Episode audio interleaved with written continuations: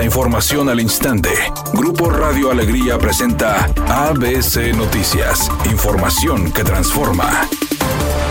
¿Qué tal? Muy buenas tardes, esta es la información. La Sala Superior del Tribunal Electoral del Poder Judicial de la Federación pospuso el análisis al proyecto de sentencia con el que buscaban revocar la designación del presidente del Poder Judicial con licencia, Arturo Salinas, como gobernador interino por considerarlo inelegible. Lo anterior fue aprobado con la mayoría de tres votos de los cinco magistrados que estaban presentes al momento de la reunión. Los magistrados consideraron que es necesario analizar a profundidad el caso, pese a que el resto de sus compañeros argumentaron que era un asunto de urgente resolución.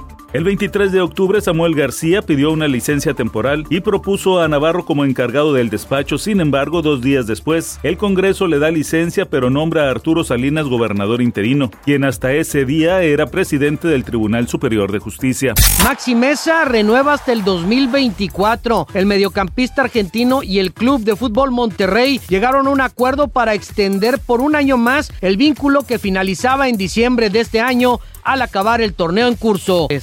El cantante Luis Miguel y la Fundación Banorte se unieron para donar 20 millones de pesos para la reconstrucción de viviendas en Acapulco. De acuerdo con información circulada por la oficina del cantante, este mostró su apoyo hacia los damnificados por el paso de Otis, a quienes destinará la cantidad de 10 millones de pesos para la reconstrucción y equipamiento de vivienda. Dicha donación fue confirmada en redes sociales por el presidente de este grupo bancario, quien además dio a conocer que la fundación duplicará la cantidad.